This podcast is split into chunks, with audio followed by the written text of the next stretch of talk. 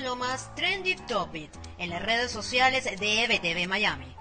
Jueves 29 de abril, un día antes de la beatificación del siervo de Dios, el doctor José Gregorio Hernández. Venezuela se regocija en su fervor hacia el médico de los pobres y las tendencias se mantienen alrededor del acto de este viernes. A propósito de este acto de beatificación, el Papa Francisco se refirió hoy a Venezuela y a la situación lamentable que viven los venezolanos del mundo. Palabras que rápidamente se viralizaron en las redes sociales y se convirtieron en noticia.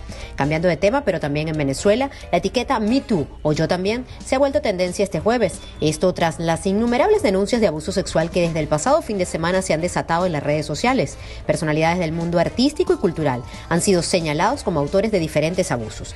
Mientras tanto, en los Estados Unidos, el discurso de este miércoles en la noche del presidente Joe Biden a la nación se ha viralizado entre quienes aprueban su gestión y quienes no. Para los demócratas, el 85% de los norteamericanos están satisfechos con los primeros 100 días de la administración Biden, mientras los republicanos insisten que lo que menos ha hecho el mandatario estadounidense es unir a la nación, por lo que insisten que aún queda mucho por hacer.